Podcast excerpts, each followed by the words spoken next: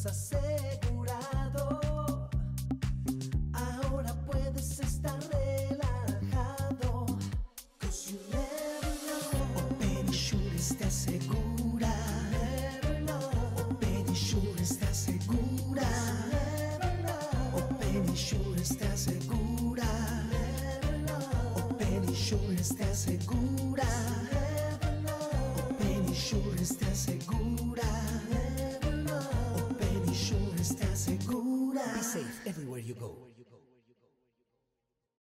Bienvenidos a otro programa más de Secretos de un Corredor. Estamos aquí en Open Insurances y hoy tengo el placer de tener un gran invitado directamente desde la Ciudad de México.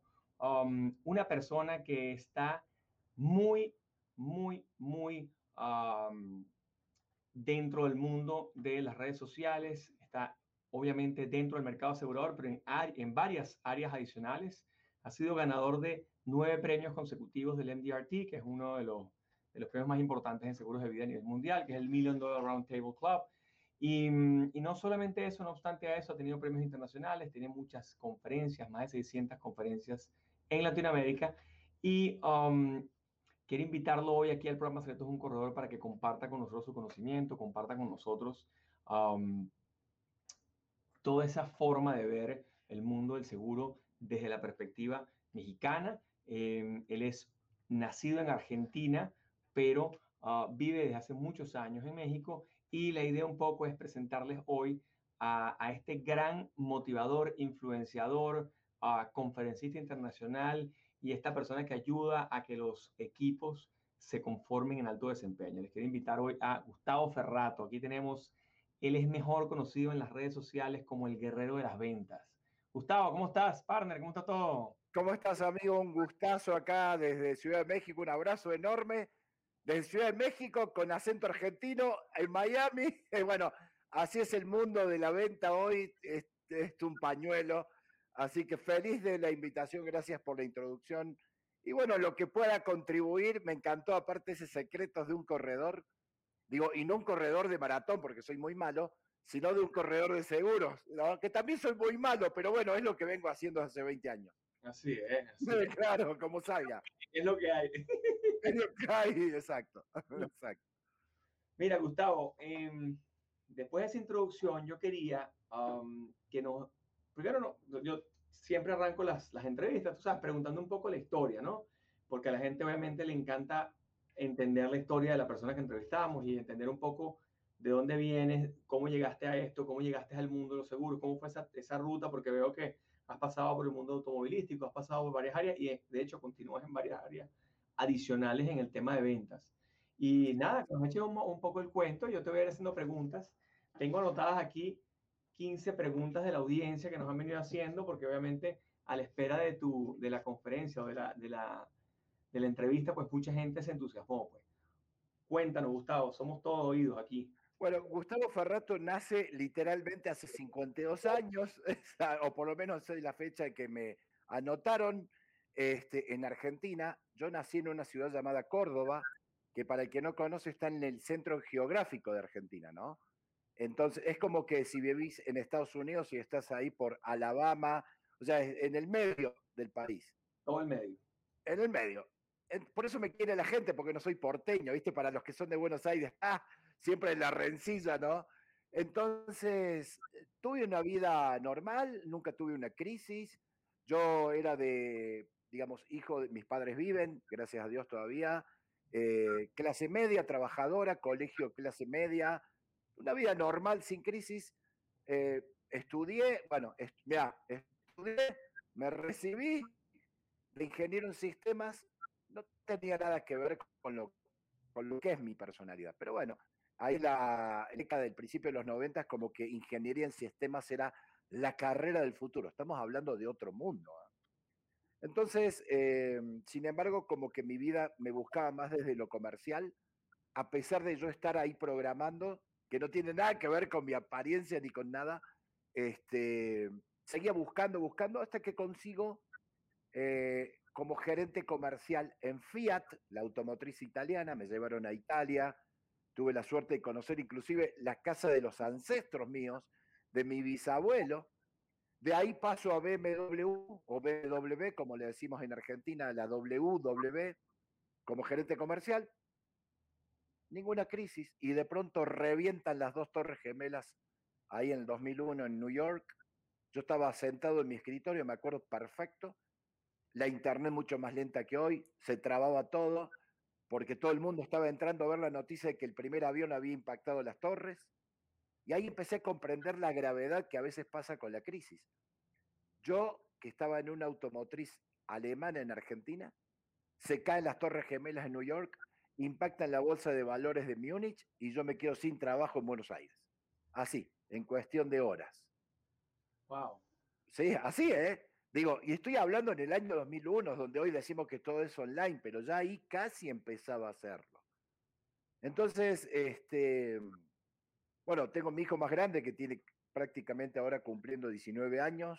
Es una bestia, yo mido un 82 en 1,90, me lleva media cabeza, pero en aquel momento mi hijo era así, chiquitito, un baby. Entonces dije, bueno, hay que salir a pelear, a buscar lo que haya. Y para peor, a los dos meses de la crisis de las torres, Argentina entra en la crisis que se llamó el corralito. Corralito, claro. El, famoso corralito, ¿no? Que, digamos, salvo quizás superado hoy por Venezuela, para Argentina fue un año y medio durísimo. Desabastecimiento, inflación eh, galopante, la gente que se queda sin trabajo, miedo de perder el trabajo. Bueno, toda una locura, como siempre pasa en las crisis. Locura. Devaluación importante también. Una, devaluación enorme, el dólar que se disparaba, disparaba, disparaba. Entonces, y ahí yo buscando trabajo. O sea, imagínate el combo, ¿no? Padre, papá de un baby, este, sin de pronto va a la oficina, el auto obviamente que me lo daban, no era mío, se lo, todo ya no era mío. Y ahí buscando, buscando, te juro por Dios que mandé como 100 currículums o más, no lo sé. Me acuerdo que, eh, no sé si sigue existiendo, Juanca, Boomerang. ¿Te acordás? Boomerang, no sé si sigue estando. Claro, sí, por supuesto. Y, y bueno, y, y nadie, ¿eh? nadie que me contestaba nada. Y de pronto veo un aviso en un sitio web de una empresa de seguros. Y yo dije, no sé qué es, o sea, no sabía de qué era un seguro, cómo se deletreaba, nunca hubiera pensado que iba a vender seguros. Y mando la currícula, el currículum ahí también. ¿Y sabes lo que dijo mi cabecita? Ojalá que no me llamen. En plena crisis y todo, a pesar de no tener trabajo. Pero ¿sabes cuál fue la única que me llamó? Obviamente la que yo no quería. la vida me estaba preparando para ser agente de seguros o corredor de seguros o, o broker de seguros, como en cada país que nos están escuchando. Este, y ahí empecé como a comprender que no tiene mucho sentido, ni en crisis o en no crisis, este, cuando la vida te mete en un camino, no pelees tanto con la vida, la vida te va a enseñar. Y me enseñó, ¿eh? Fue durísimo porque encima la empresa que me toma me dice, tenemos, no tenemos sucursal en tu ciudad, tiene que ser en Buenos Aires. Y dije, ahora yo literalmente llego a Buenos Aires con dos maletas, este, con todos los miedos, y parecía el meme ese de, de John Travolta en Pulp Fiction que gira la cabeza así, dije, ¿y ahora quién le ven? ¿Cómo hago? ¿No? El hecho de irte a otra ciudad donde no conoces a nadie, donde no como hoy no teníamos, chicos, eh, las redes sociales. Estoy hablando del año 2001, era la prehistoria. Y decidí ahí también que el ser humano en plena crisis tiene dos opciones. O pelea, o va a pelear, o va a huir y se va a esconder. Pero es una de dos. No hay término medio, no hay medias tintas. Decidí pelear, decidí no renunciar a esa carrera que para mí era la más difícil del mundo, que era ¿a quién le voy a vender un seguro si yo no sé ni lo que es? Y aparte, si no conozco a nadie, y aparte, y me ponía todas las excusas, ¿no? Perfectas para no vender.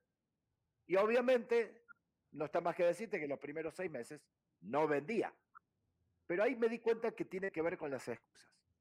Porque cuando uno va comprendiendo con la historia casos de éxito de agentes de seguros que no querían ser agentes seguros, que empezaron en crisis, que tenían 20 dólares en el bolsillo, que empezaron a vender en otras ciudades donde no tenían conocidos y a ellos les fue bien, dije, el problema es mío, no del mercado, no tiene nada que ver con la crisis, no tiene que, na- soy yo.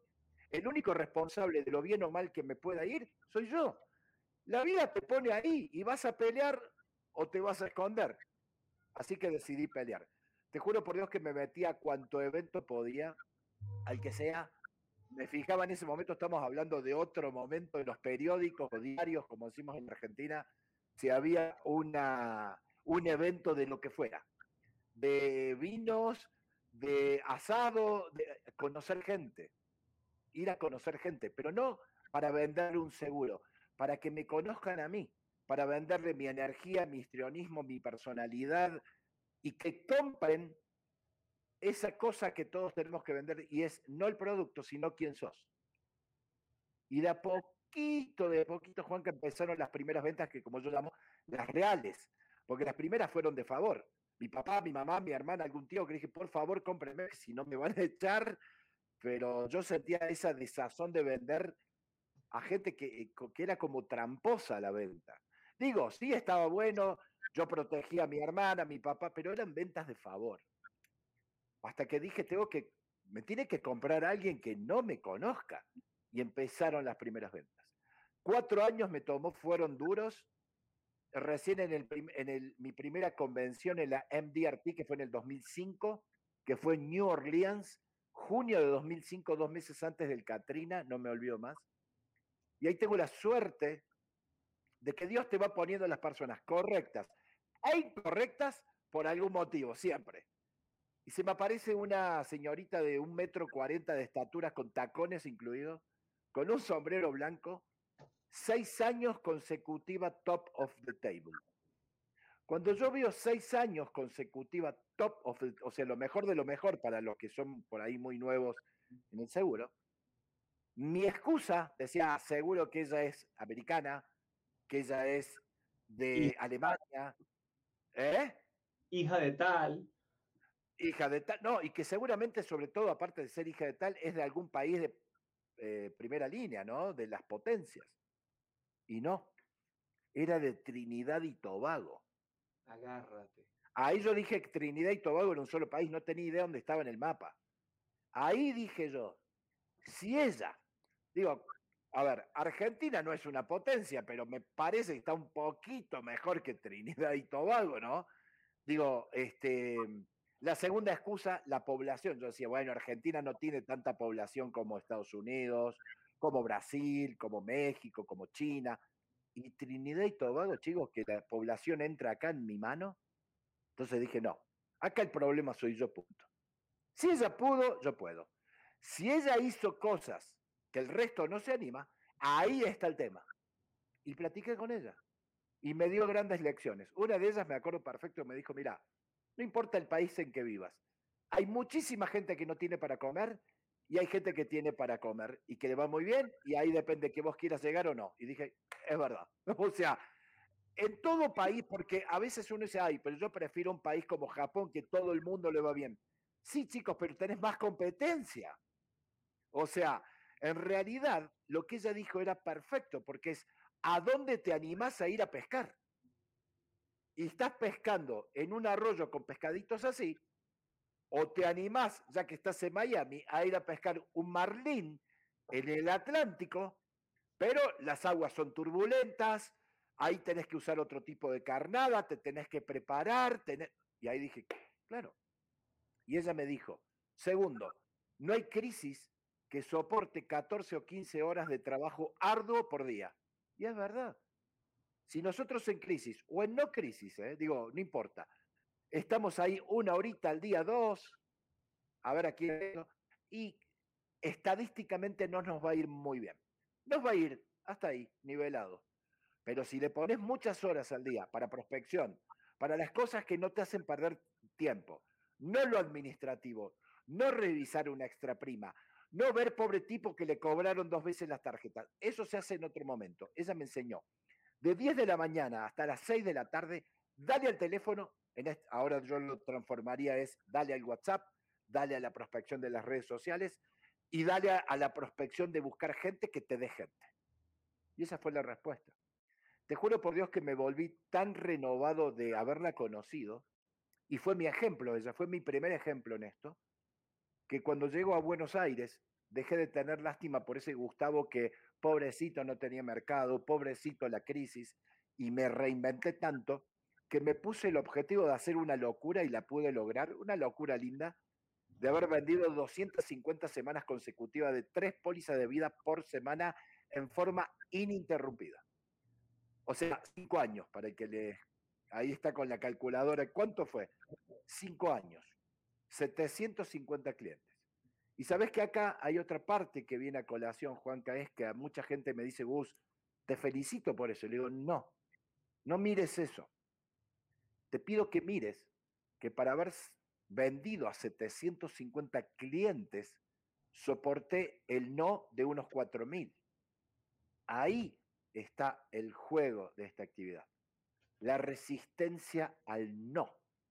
A que te digan a cuantos más no estés dispuesto a afrontar, viene una venta. Y con esa venta, y por esos no, viene la enseñanza de que por qué te dijeron que no. Y acá viene la parte que más nos cuesta a los agentes, bajar el ego. Si aprendemos bajar el ego y aprender de los no, avanzamos. Si solo tenemos la tendencia, como hacen muchos, de enojarse con el prospecto, decir, pero qué tonto, tiene cinco hijos, todos en edad escolar, la mujer ama de casa, tiene un trabajo de director, es único sustento y no me compró. Qué tonto que es. No. Ahí viene el mea culpa. ¿Qué hiciste o qué dejaste de hacer para que a vos no te compre? Porque no es que no le quiere comprar a la industria del seguro. Algo hiciste y no lo hiciste bien para que a vos no te compre. Y ahí es, viene el mea culpa de no pregunté lo correcto, no hice preguntas abiertas, de verdad no lo maté, que hay que matarlo al prospecto, porque si solamente le hablaba decir, si un día te fueras con San Pedro, o sea, chicos, acá hay que ser contundentes. Si llegaste tarde y no le pediste disculpas antes y te anticipaste de que llegabas tarde, si no sabías los hobbies, si tu empatía no lo hubo y te largaste a hablar del producto que él no quería hablar, en vez de tratar de explorar cuál era el producto que él quería hablar. Bueno, si todo eso hace su mea culpa hoy, obviamente te prepara para el prospecto que sigue. Y después vino otra parte de mi vida, otra crisis. Argentina, yo ahí me había divorciado, 2015 más o menos. Este, como todo divorcio, no es nada divertido, hobby. Y ahí me había ido con el único DEPA que me quedaba y dos maletas, siempre en Buenos Aires. Y conozco por el Facebook a una mexicana. Agente de seguros también, que ella me había conocido en una conferencia que yo había dado hace mil años atrás en Ciudad de México. Y me empecé a enamorar. Y ella también, o por lo menos lo que me dice, ¿no? Bueno, ella me dice que se enamoró. Yo le quiero creer que dice que se enamoró. Y todo por Facebook. Del Facebook pasamos al WhatsApp. Del WhatsApp al corazón. Pero nunca nos habíamos visto. Jamás. Y yo estaba sintiendo el amor a 8.000 kilómetros de distancia. Entonces tomo la decisión de venir a verla a conocerla, a tocar su mano, a reírme con ella, a ir al cine, como hacen las parejas normales, pero toda la distancia. Yo viajaba a México cada dos meses, me quedaba una semanita nada más. Era duro, ¿eh? porque en el comienzo de la relación, en el día 6, la abrazaba fuerte y en el 7 me tenía que regresar para volver. Bueno, fue así un año y tanto, pero fin de la historia, dejo Argentina, vuelvo, o sea, vengo a México, me, pongo a, digamos, a ser ciudadano mexicano, a trabajar acá, y acá me encontré con que no tenía mercado de nuevo, porque todo mi mercado lo tenía que empezar a expandir en Ciudad de México. ¿Y sabes que no tuve miedo? Porque comprendí el poder de las redes sociales. Ahí me di cuenta que ya no se trata hoy, en el 2021, vivo en Miami, vivo en Ecuador, vivo en... No, vivo en este mundo que donde haya un hispanohablante y si yo me animo a esto, a la cámara, le puedo vender, porque el tipo se va a morir, no importa dónde viva. Y el tipo se va a enfermar y también necesita un seguro de salud, no importa dónde viva. O va a llegar a viejo y pobre, no importa dónde viva, porque comprendí que las redes sociales, si pudieron capturar, enamorar a un argentino a 8.000 kilómetros y se vino a México, ¿vos te pensás que no le podés vender una póliza a alguien que viva o al lado de tu casa o en otro país, claro que podés. El tema es que te tenés que animar. Y ahí vino, ahí vino mi segunda etapa, con mis 52 años, bueno, en realidad con 48, porque era la edad que tenía cuando yo me instalaba en México, la reinvención. Ahí me di cuenta que no solo es como dicen el más fuerte, el más rápido, el más hábil en ventas. Hoy el que más rápido se adapta, porque nos cambiaron el juego y vino para quedarse. Y sé que el virus se va a ir en algún momento, pero la forma de prospección ya no se va a ir más. Esto es como tratar de que regrese de nuevo cuando nosotros escribíamos cartas y la poníamos en un sobre. Eh, vino el mail y después vino el WhatsApp. Y aunque se acabaron esas crisis, ya no vas a volver a la carta. Ya tu cliente al cual le querés vender un seguro que vende calculadoras, ya también las vende por Zoom, ya también las pone en su Instagram, en su LinkedIn, en su canal de YouTube. Y ahí comprendí. Dije que hay dos palabras en la reinvención, en nuestra actividad, Juanca, para que nosotros tengamos éxito. Humildad y sacrificio. Punto. Humildad de comprender que toda la manera en que lo hacíamos antes, que nos metíamos a un salón de fiestas, sonreíamos, nos abrazábamos con todos y teníamos tanta empatía que la gente nos decía, ah, te quiero de agente de seguros, hoy se acabó. Y lo segundo, el sacrificio, que como digo, si te tenés que quedar dos horas todos los días, eh, de una de la mañana a tres de la madrugada, viendo tutoriales de cómo postear, de cómo usar tu canal de Instagram, si te tenés que reventar las pestañas y quemarlas para aprenderlo, tenés que hacer, si no, el agente del lado te saca ventaja y no la recuperas más. Vas a quedar como un dinosaurio del seguro. Te vas a colgar las glorias que todos tenemos ahí, pero ¿de qué te sirven si no comes de eso?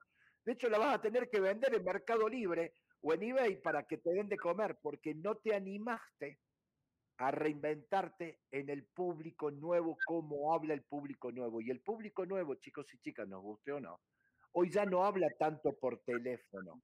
Hoy te necesita por WhatsApp, en el estado del WhatsApp y no en alguna de las redes sociales que algunos me preguntan, Gus, ¿cuál me recomendás? No, no es cuál. Es en lo que yo llamo los cuatro fantásticos de las redes sociales. A mí me encanta la analogía, así se acuerdan siempre. Instagram para que te siga el público millennial. Y hoy hay un público millennial que tiene 30 años o menos que desarrolla apps y gana fortuna. Dos, LinkedIn, porque en LinkedIn está el padre empresario de ese millennial, está el público senior. Tres, el Facebook, pero ni siquiera que se tomen la molestia de hacer un fanpage, tu propio Facebook personal, hasta que lo llenes de 5.000 contactos, pero que cambies todas esas fotos y las pongas profesionales. Foto de tu foto de perfil, que en vez de estar abrazado con tus amigos, mejor una buena foto que diga al mundo que sos un profesional agente. Tu foto de portada con los logos de las compañías que vendés. Eso habla. ¿Y por qué el Facebook personal? Porque como ningún otro te avisa de algo que es fantástico de las fechas de cumpleaños, de los clientes y de los que todavía no se convirtieron en clientes. Te da anticipación, te da la posibilidad que con un solo clic vuelvas a retomar la conversación. Como yo digo, imagínate, por ejemplo, que tenés un prospecto que viste hace dos años, con 29 años, y te dijo, no quiero un seguro, no tengo esposa, no tengo pareja, no tengo hijo, no tengo perro, pero lo tenés en tu Facebook. Y ahí le das seguimiento indirecto. Y de pronto lo ves que está bautizando a su primer hijo. Él no te va a llamar Juanca y te va a decir, vos, ahora nació mi hijo, ahora sí. No, no, no, ni se acuerda de vos. El que llega primero va a pegar dos veces. Si vos no lo tuviste en tu Facebook, te perdiste la oportunidad espectacular de decirle, querido prospecto, vida el nacimiento, es momento de volver a hablar y te va a dar la chance, pero lo tenés que tener en tu Facebook. Y el cuarto, eh, el cuarto eh, fantástico es el canal de YouTube. Todos nosotros, como lo tiene Juanca, digo que sos un ejemplo, Juanca, tenemos que tener un canal de YouTube, chicos. No para ser youtubers y para ser los polinesios, no. Porque en ese canal de YouTube ese tipo que te vio en algún post o alguien le habló, te va a googlear pero no ya no en el Google. Hoy YouTube se transformó, ahí, ahí así está de superar a Google como el mejor buscador del mundo. Hoy la gente pone cómo construye una casa de madera para pájaros en el YouTube. ¿Por qué? Porque hay un público que no, no le gusta leer, le gusta ver el vídeo, cómo te expresás, cómo hablas, cómo vendes el seguro, cómo comentás lo que es un deducible, por qué vale la pena no tener el dinero debajo del colchón y por qué la inflación te lo puede comer y qué alternativas financieras tenés que tener. ¿Cuáles son los 10 gastos hormigas que más te pueden reventar tu economía? Sí lo podés escribir, pero imagínate todo lo que puede entrar en un post, todo junto, confuso, mezclado, mientras imagínate la potencia que tendría que, no te digo todos los días, un día, eh, una vez cada 15 días subas un post en el YouTube de 5 a 10 minutos de distintas explicaciones financieras, de seguro, de salud, y eso genera preguntas y genera ventas. ¿Cómo lo aprendí? A fuerza de golpes. Yo cuando llegué a México tenía, ¿qué te gusta, Juanca? 100 amigos en Facebook, esa era toda mi red. Y los 100 de Argentina. O sea, entonces, o sea, ni siquiera podía. Y empecé. Hoy, cuatro años después, me puedo vanagloriar de tener casi 100 mil seguidores sumados en todas mis redes sociales. Y de ahí tengo clientes, referentes, prospectos que, pero tengo una masa crítica enorme. No tengo nada de distinto a nadie. ¿eh? Lo que sí tengo es esa hambre de gloria de saber que si me quedo estático, me pasan por arriba la crisis, los prospectos y mi competencia. Y que si avanzo, aunque sea equivocándome, estoy aprendiendo. Entonces eso es como un resumen de estos 20 años de agente. Más o menos. Ahí va. A partir de ahora vienen las otras preguntas. Así es. ¿Cómo llegas al seguro de vida? esta compañía con la que la primera que, que te contrató en, en, Argentina, directo entraste al seguro de vida y ahí te enganchaste, te hizo clic. Mira, para serte honesto, eh, la, la, compañía que primero me contrata en Argentina, yo para no dar nombres, igual todo se googlea hoy, era una compañía que solo vendía seguro de vidas. Solamente. No vendía seguro de salud, no vendía... Entonces, por mi inexperiencia, dije, bueno, ahí sigo. Después, con los años, me di cuenta de la potencia que tiene ser broker integral y poder vender todo, ¿no? Pero bueno, a veces uno necesita, no te digo equivocarse, eh, tener... el foco, el foco ayuda, el foco es bueno, importante. Ahora te voy a decir algo. Justamente el que únicamente vendía seguro de vida es lo que me hizo más fuerte, porque todos sabemos que en lo que es la resistencia del prospecto, yo lo llamo la resistencia del semáforo. Rojo, amarillo y verde. Verde es, eh, puedes hablar del seguro del auto, de la casa, total lo pago. Ahí no tenés mucha resistencia. Es, ¿qué me podrías mejorar? Y te lo compro. Resistencia verde. Resistencia amarilla, seguros de retiro o seguro de salud. Digo, más hoy con la pandemia, seguro de salud es como, a ver qué hay. Resistencia roja, chicos, seguro de vida. No me va a pasar, soy joven, me cuido, dame, espérame un año. Entonces justamente lo que fue lo más difícil para mí fue lo que me hizo más fuerte. Hoy estaba coachando, yo también te quiero contar, Juanca, que desde hace cuatro meses acá en Ciudad de México soy broker y estaba coachando a una gente mía, ella se llama Rocío, Chío. Y ella me decía, uno de mis grandes problemas es haber vendido mucho tiempo auto y me cuesta matar al prospecto. Y digo, si no superas eso, solo vas a tener un listado enorme de gente que te pide cotizaciones, pero vos tenés que entrar a la médula y a la yugular del cliente. ¿Por qué? Porque a un cliente lo tenés que hacer ver que se muera, que se imagine, que se imagine que los hijos se van a quedar desprotegidos del colegio, se van a quedar la mujer a los 43 años de vida sin haber, sin saber de qué trabajar, porque hace 20 años que no trabaja y lo tiene que ver. Y porque cuando lo ve hay urgencia. Si no hay una señal de urgencia para comprarlo, no te lo va a comprar hoy. Te va a decir con todo el derecho del mundo, esperemos un año. Entonces, es muy importante esto de trabajar cada día la venta de vida. Yo sé que es la más difícil, chicos, pero si superan esa, cualquiera de las otras es totalmente franqueable, o sea, la superan. Acuérdense de los tres semáforos rojos, eh, eh, de, los tres semáforos, perdón. Verde, auto o casa. Eh, cualquiera lo compra. Amarillo, vida, pero la parte de retiro o salud o gastos médicos. Y por supuesto la roja vida. Si solo entrenamos la fácil, se nos van a ir muchísimos clientes. Y ahí viene el tema del cross-selling.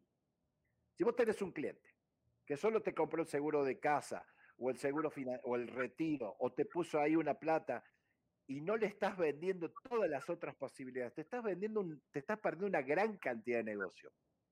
Ese cliente se muere, se incapacita, necesita un seguro de gastos médicos, el auto y el retiro, todo junto, pero que lo haga contigo. El problema es que yo solo me especializo en salud. Y está bien, pero te estás perdiendo todas las otras opciones. ¿Por qué se la tenés que regalar a otro? Y de una entrada abierta para, o sea, yo diría, haz, para perderlo también, porque el otro cuando le entra le dice, pero ¿con quién tenés eh, salud? Con Gustavo. ¿Y a cuánto te lo vende? Tres mil dólares eh, X. Y yo te lo puedo dejar 2.500. Te cedo la comisión de ese total y, y lo vas a perder.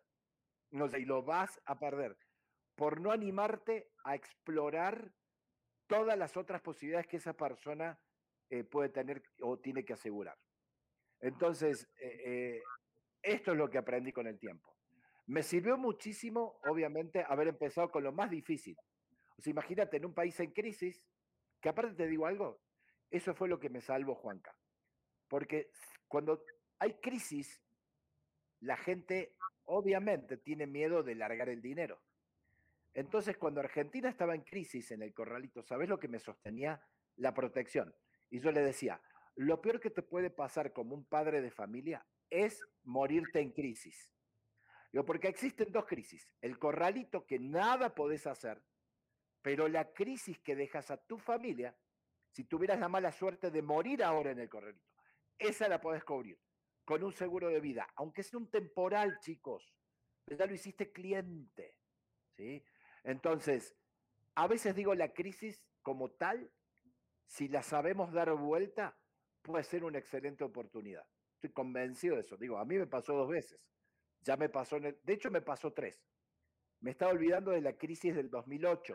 El efecto burbuja, ¿te acordás cuando empezó todo el problema de Lehman Brothers, que empezó en Estados Unidos y cayó a todo Latinoamérica y que la gente otra vez empezó a tener miedo de las bolsas? ¿Y qué te salva ahí? el seguro de vida, la protección pura o la salud. Ahí no es momento quizás de hablar del retiro. Ya hablaremos en otro momento. Acuérdense que el cliente como nosotros tenemos memoria corta. Si hoy estamos en crisis, por ahí el ahorrar no lo ven, tienen miedo, pero proteger, yo digo, a las personas se mueren, no importa que haya crisis o no. Claro. Ya tendremos momento cuando todo mejore de hablar de tu ahorro. Por eso digo, tenemos que ser asesores, agentes o corredores integrales. Y chicos, integral no es solo él, también es su mujer. No le vendamos solo al marido, porque culturalmente siempre atacamos primero al, entre comillas lo pongo, padre de familia, el primer sustento. La mujer también se va a enfermar, se va a incapacitar, le va a dejar una sobrecarga enorme a él si ella muere. Ella también tiene un auto, ¿eh? ella también decide, no se crean que no. Y acá se presentó una hermosa oportunidad ahora, que es con la pandemia. En la época normal, por decirlo así, seguramente Juanca te pasó que le decías a alguien, el seguro y te decía, ok, lo voy a analizar con mi mujer el fin de semana y te doy una respuesta el lunes. Y de verdad, chicos, ¿usted se piensa que el tipo iba a hacer un barbecue el sábado y antes del barbecue a la mujer le dijo, antes de la barbecue tenemos que hablar de lo que Juan Caugús, de un plan de seguridad. No, es mentira. Hoy se nos presenta una hermosa oportunidad de que cuando él te diga eso, por ejemplo, en un Zoom, decirle, tengo una pregunta, el fin de semana, ¿estás un poco más relajado? Hoy la gente está muy comprimida de lunes a viernes porque todos vivimos de Zoom. Y el sábado domingo, por ahí el tipo está en la casa haciendo nada y la mujer también está en la casa haciendo nada. Y entonces no como un elemento de presión, sino preguntándole, ¿te parece que te presente el plan de retiro de vida, de salud, de todo? No en la semana. Hagamos un Zoom. Ahí de paso conozco a tu mujer y le hablo a los dos. Ustedes, chicos, no saben la cantidad de cierres que yo he tenido por Zoom sábado o domingo, porque ahí está sentada la objeción más grande de la cabeza del prospecto, la mujer. Pero la mujer no era el problema, es el prospecto que no sabe cómo decírselo. La mujer, biológicamente, tiene más necesidad de protección, porque es biológico eso. Eso es desde que somos seres humanos. Entonces, si te los encontraste a los dos en el Zoom, la objeción la trabajas con ella, la que pregunta es ella, y a la que le estás vendiendo es a ella. Y va a pasar muchas veces, chicos, que en vez de venir con una póliza, se viene con dos, del marido y la de la mujer.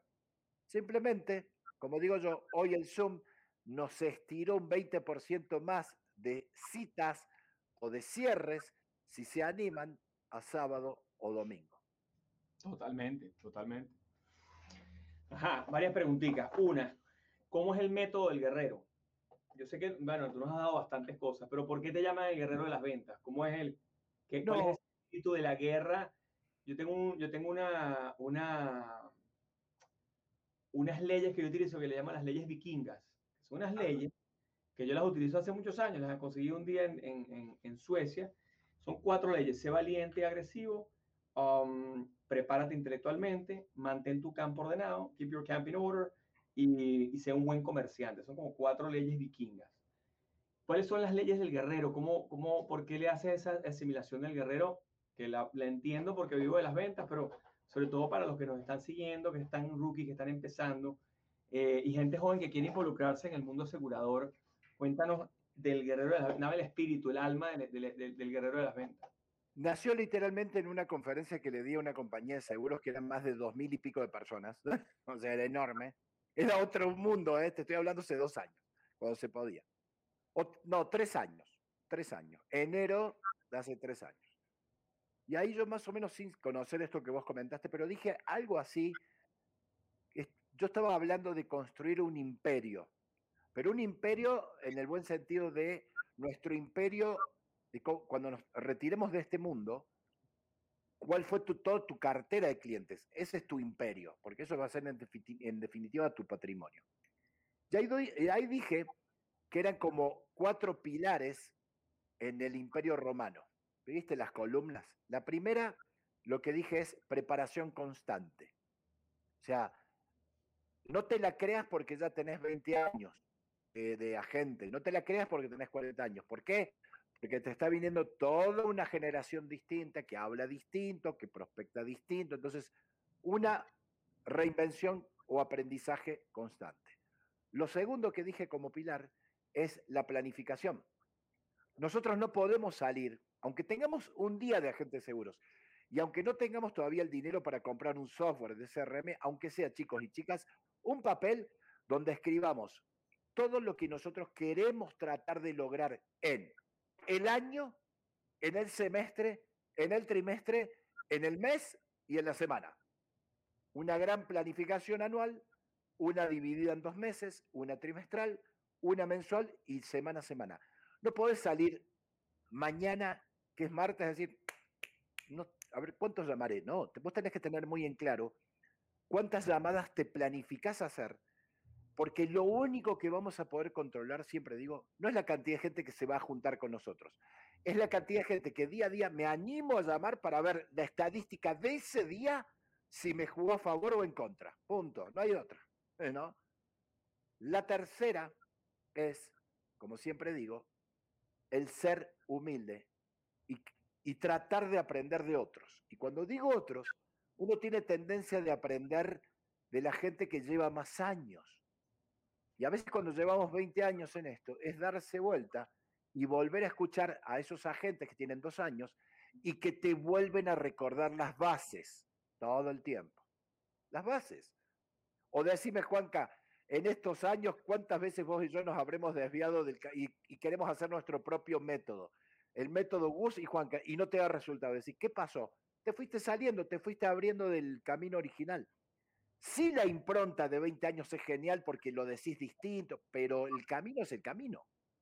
Hay toda una, está probado que hay todo un método y ese método arranca en, primero, la empatía con el cliente, segundo, hacer las preguntas abiertas, tercero, seguir un hilo conductor, cuarto, no te podés ir a un cierre sin tener, obviamente, una perspectiva o compromiso de prima de lo que te va a pagar. Y por supuesto no te podés ir de la reunión sin referidos. Y al final, cuando hablé del cuarto pilar, dije la palabra actitud. Y les dije en ese momento, de nada sirve los tres primeros pilares, porque si no tenés actitud y ganas, se cae a pedazos. Y ahí fue como toda una gran arenga, pusieron una música guerrera que yo la llevaba y les hice hacer como un juramento, un juramento guerrero, que era prometo levantarme mil veces y los 2.500, imagínate gritando, imagínate en un lugar, 2.500 personas, todos agentes de seguros, gritando a garganta pelada, prometo levantarme mil veces. Hasta a mí se me ponía la piel de gallina.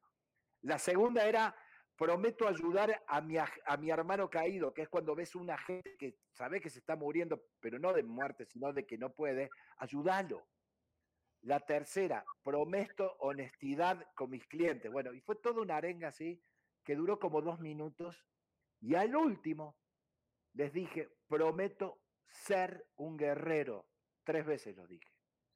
A partir de ahí, me empezaron a llover, ¿qué te digo? WhatsApps, Messenger, LinkedIn, o sea, de todos lados, y me decían, yo también soy un guerrero. Pero yo no decía que era guerrero, pero ellos me decían también, y ahí tuve eso de, lo voy a registrar. Y, y me autodenominé el guerrero de las ventas, no por ser yo, porque así lo patenté, pero como que puedo llevar la palabra de que todos lo somos.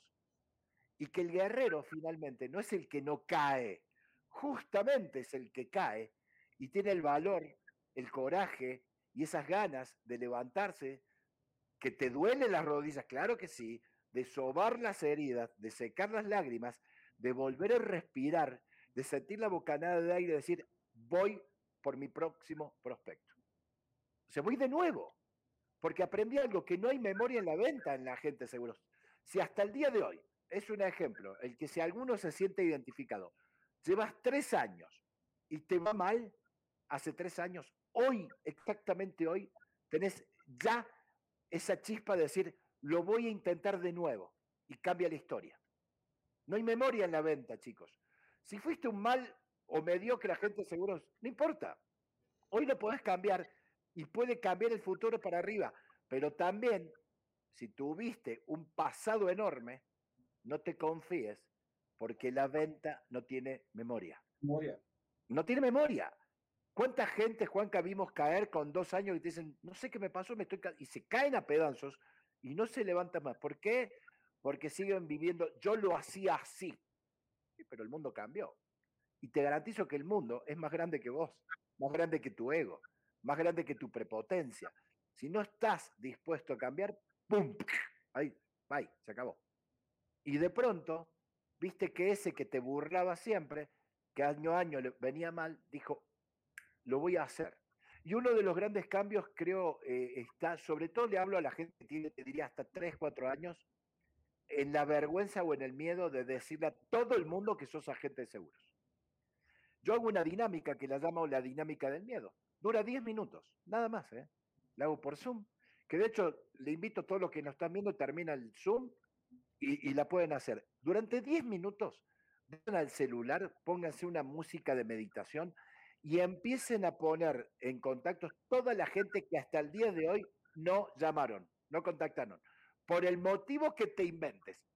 Es que soy muy nuevo, es que es un mega empresario, ya debe tener de todo, es que lo vi dos veces nada. Todos esos es que pónganlos ahí. Y hay dos cosas que van a hacer a partir del momento que generen la lista. O los llaman u otro les va a vender. Punto. Pues esa gente también se muere, también se enferma, también envejece. Y hoy tenemos la gran ventaja de que si te sigue dando miedo, si te sigue dando vergüenza llamarlos, no los llames. escribir un WhatsApp. Aprovechar la potencia del WhatsApp. El WhatsApp, ¿sabes lo que hace? Te elimina el miedo y lo deja en la cabeza del prospecto. Deja que el prospecto decida. Porque yo sé, yo también, chicos, he pasado por lo horrible de estar así y que la persona con voz muy displicente te diga, eso no es para mí. Es horrible, te pega en todos lados. Pero el WhatsApp lo disparaste. Y deja que pique o no el pez. Pero ¿y si pica? Y era un pez gordo, y, era la comisión, y era una ballena o era un marlín, y te cambia la comisión, el bolsillo, la casa, el departamento, el auto, te cambia todo. Entonces es una de las terceras lecciones que me dio esta chica de Trinidad y Tobago. Me dijo, a todo el mundo llama. Y yo le dije, ¿pero qué? ¿A todo el mundo? A todo el mundo. Y de hecho me acuerdo que como Valentino en ese momento era bebé, me dijo, por ejemplo, me dice, ¿qué edad tiene tu hijo? Tenía cuatro años. ¿Tiene pediatra? Sí. ¿Cuántas veces lo llevas al pediatra? Dos veces al año. O sea que en cuatro años lo viste ocho veces. Sí. ¿Y eso te parece que lo viste poco? Y dije, es verdad, es como uno lo quiere ver, punto. O sea, hay gente que dice, lo tengo que ver mil veces para generar la confianza. Con que te vea una vez, ya te conoce. O lo que hacemos muchas veces, agarramos listas en frío y, llamamos, y, sí nos, y nos animamos a gente que no nos conoce. Eso es tedioso. Tenés que hacer mil llamados para que alguien te, que te diga que sí, pero nos da miedo o vergüenza o algo que hay que disipar. El pediatra de tu hijo, el arquitecto que te hizo la oficina, el dueño del taller mecánico donde llevas tu camioneta, que el tipo tiene tres megacarros y nunca le dijiste nada. El tipo que es el abogado de la familia, el escribano o notario de tu hermano, que a vos te conoce y hasta fue a tres o cuatro asados en la casa, pero no te animaste. Toda esa gente, con ese ejercicio, chicos, de 10 minutos, una vez al mes, yo les garantizo, se lo juro por Dios, que salen entre 20 y 40 nombres cada mes. Lo único que tenés que hacer es contactarlos. Hoy en el siglo XXI no podemos meternos en la cabeza de que me quedé sin mercado cálido. Te voy a contar una historia, Juanca. Estaba coachando a una gente de la ciudad de, Guadalajara, que es la segunda segu- ciudad o tercera, ahí se la van con Monterrey. Y ella me decía, me quedé sin mercado cálido. No tengo nadie. Dije, no, no es así. Y era terca, y que sí, que sí. Dije, hablemos, por ejemplo, de familiares tuyos que conocen gente. O sea, algún primo me dice, no, no, no, mis primos no. Digo, Pero ¿qué tienen de especial tus primos? Es que dos viven en Costa Rica y uno vive en Alemania. Hablemos de esos primos, le dije. Hablame de los dos de Costa Rica. ¿Qué edades tienen? Los tres primos que tengo, tengo eh, tienen entre 32 y 37 años. ¿Cuánto hace que viven en Costa Rica? ¿Desde que nacieron? No, me dice, hará un par de años. Y el que vive en Alemania hace ocho meses que se fue. Esta conversación la tuve hace un año y medio.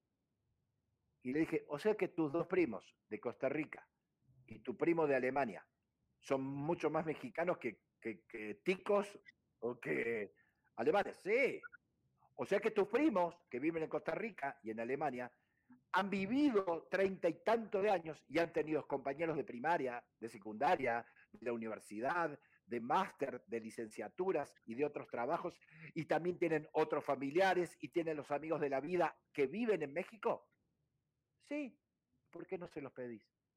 Y se quedó así, como la máscara, ¿viste? Ah.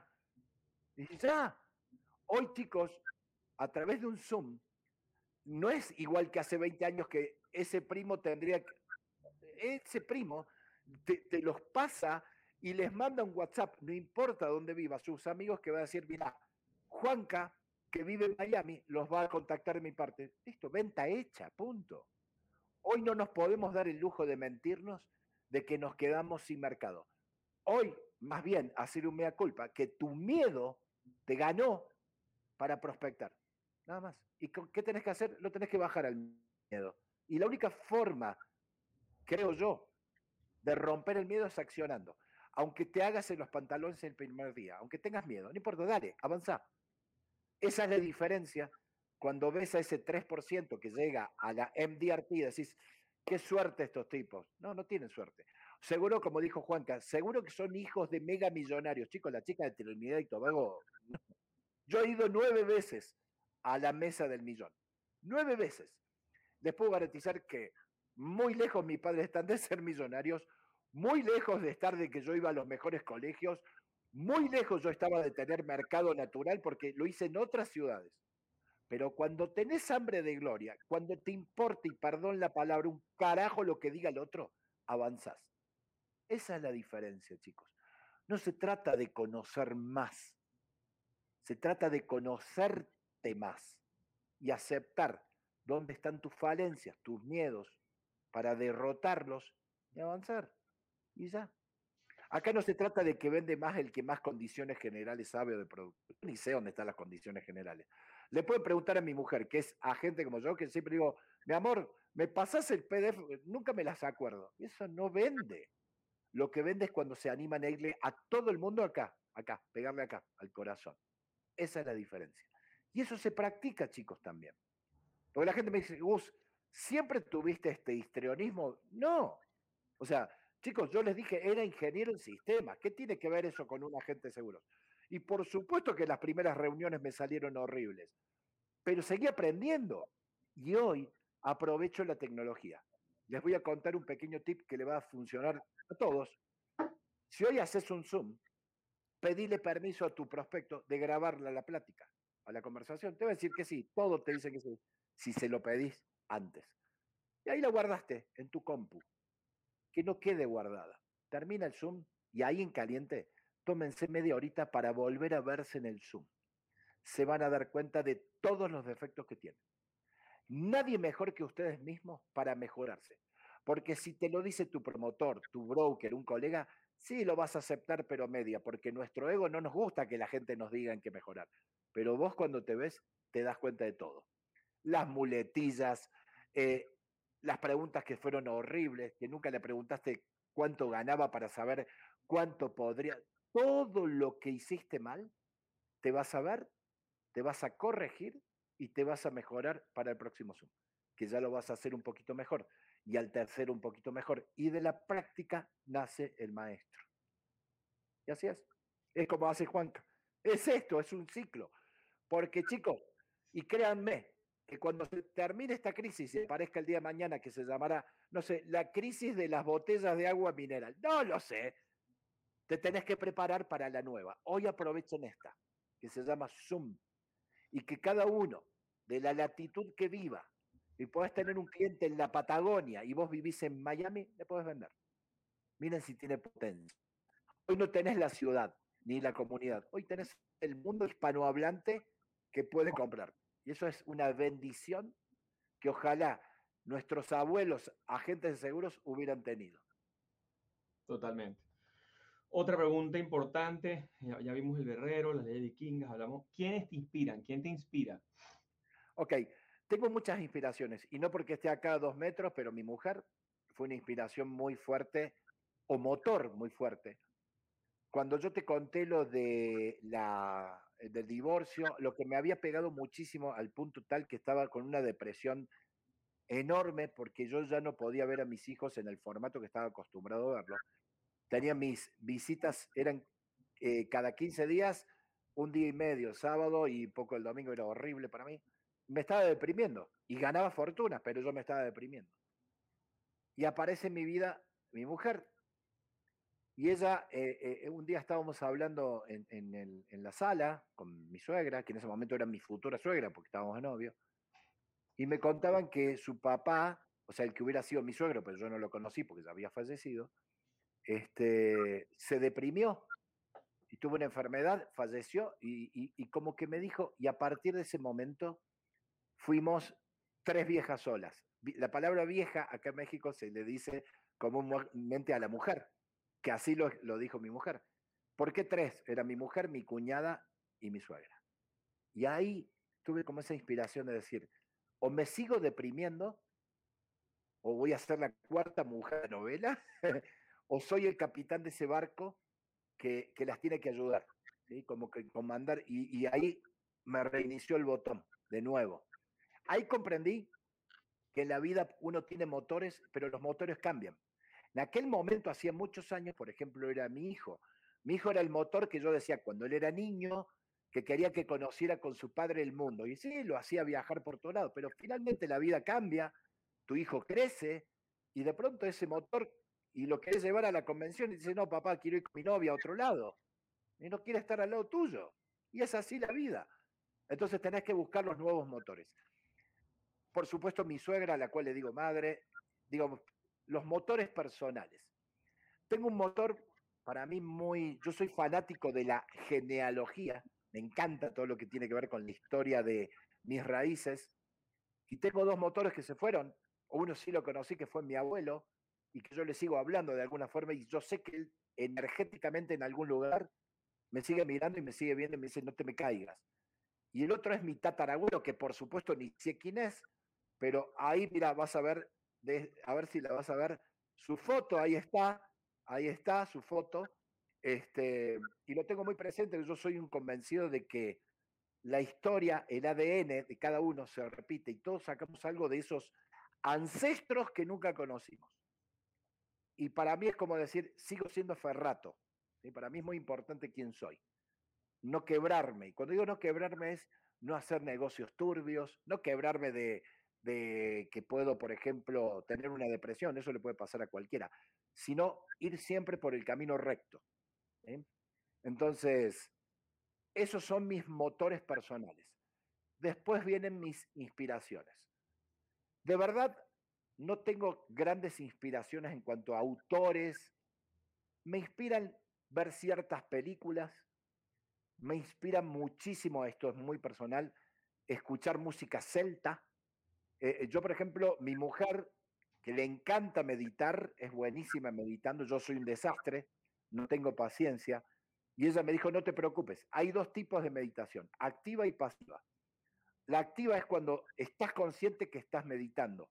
Me dijo, pero eso no es tu caso, porque soy muy, mi cabeza, dice, más bien, hace una pasiva y es que vayas creando con esa música que te acompañe. Entonces, yo cuando hago mis presentaciones o cuando estoy haciendo mis conferencias o preparando algo, pongo música celta o música guerrera que me inspira a, hacer algo más.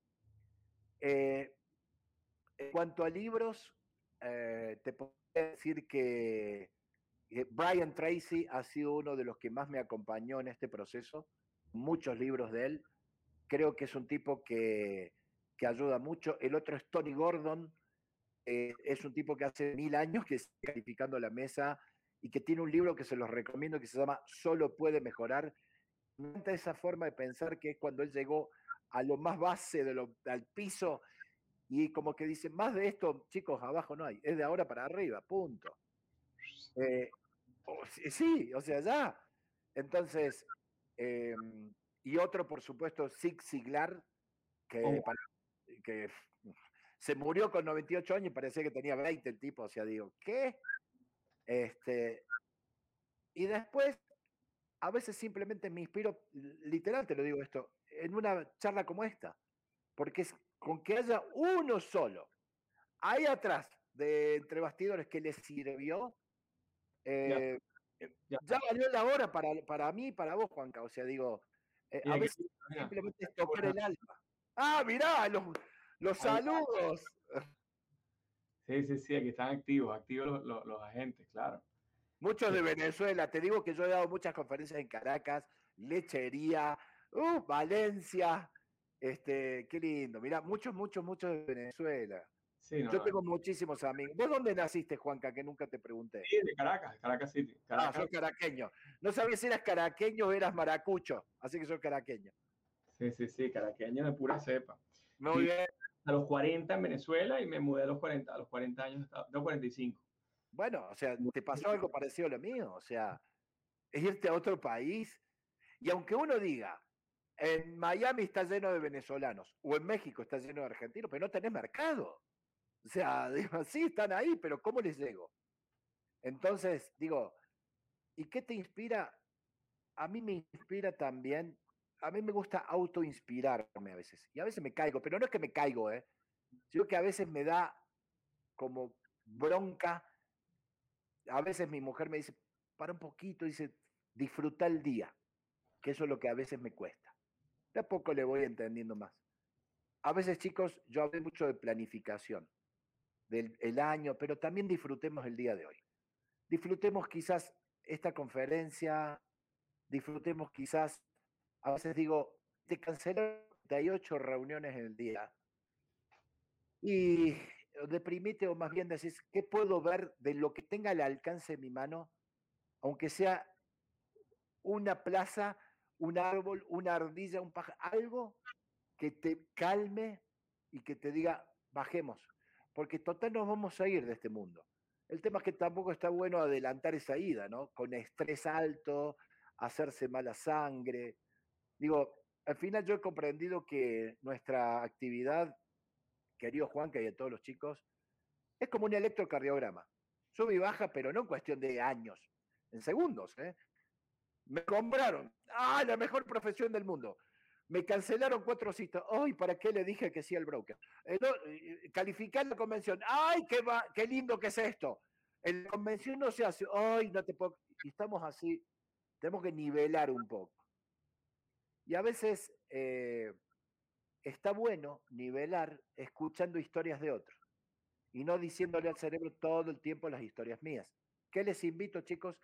si ustedes googlean la cantidad de Zooms gratuitos que hay de otros agentes de seguros, que cuentan su vida y se van a dar cuenta que a veces que la que te está pasando, que pensás que es lo peor del mundo, hay otro que le está pasando el triple de peor. Hay otro que le faltan los brazos, es ciego de un ojo y está vendiendo. Pero te demuestra a veces por qué. Te demuestra de dónde de esas flaquezas saca el hambre de gloria. Te demuestra, como uno diría, ay, Argentina está en crisis. Sí, Venezuela también. Sí, y así todo, algunos venden. Tenés que buscar qué está haciendo esa gente.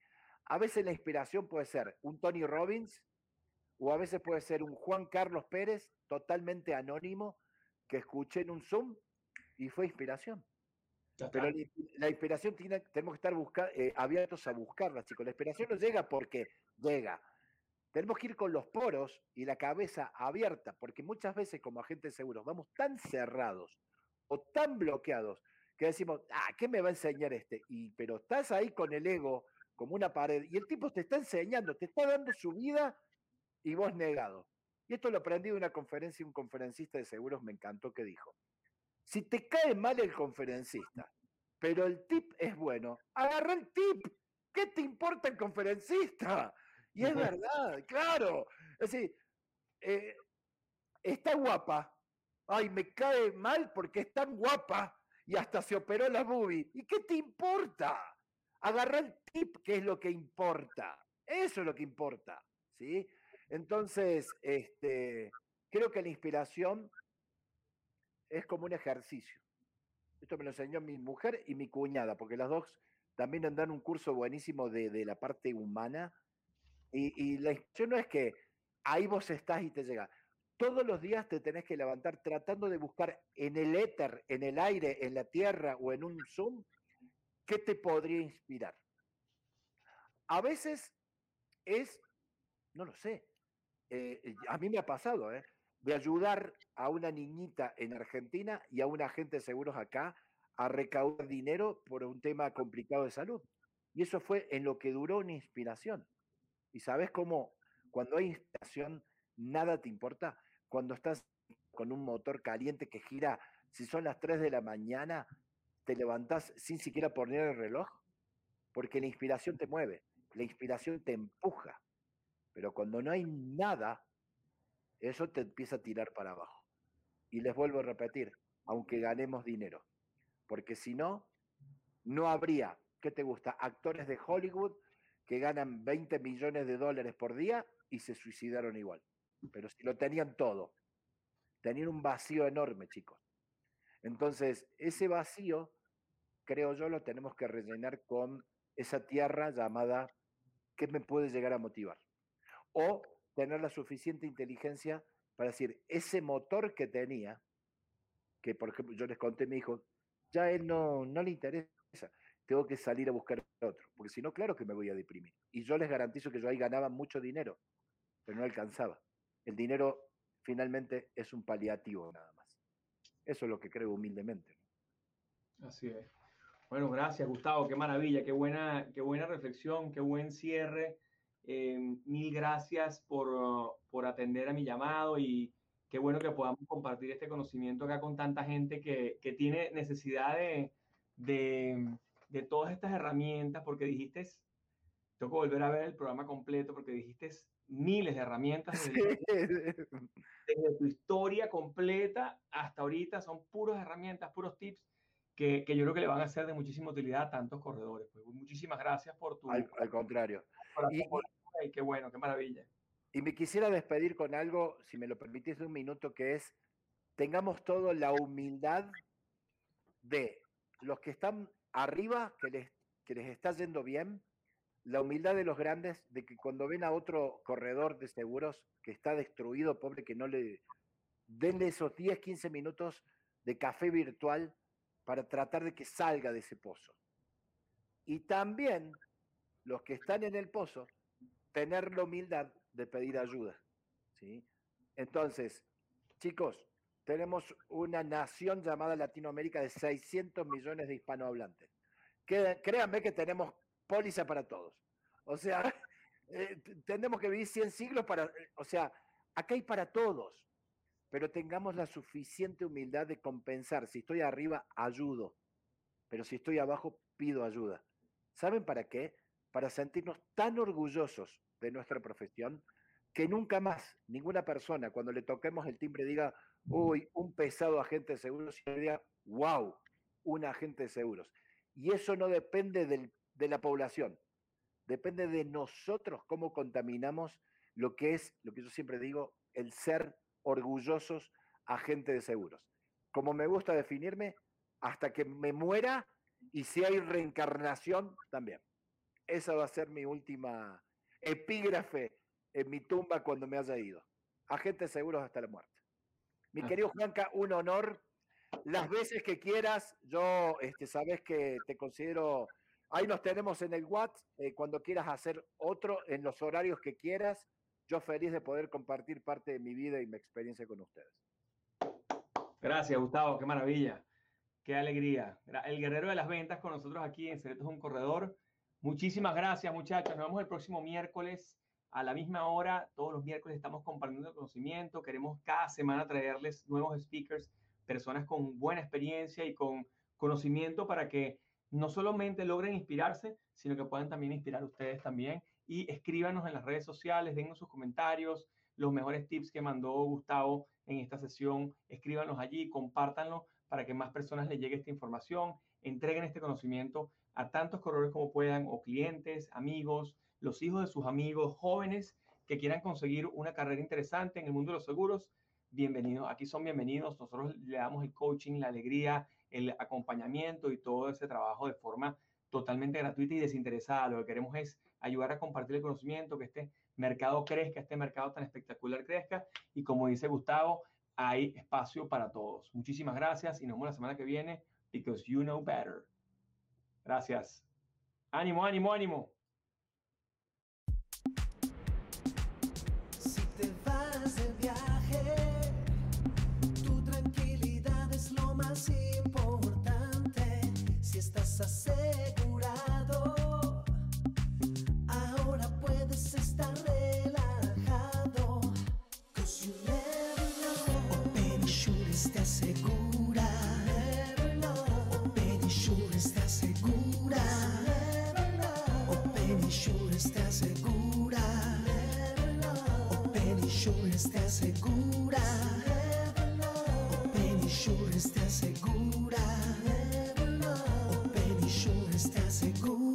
safe everywhere you go.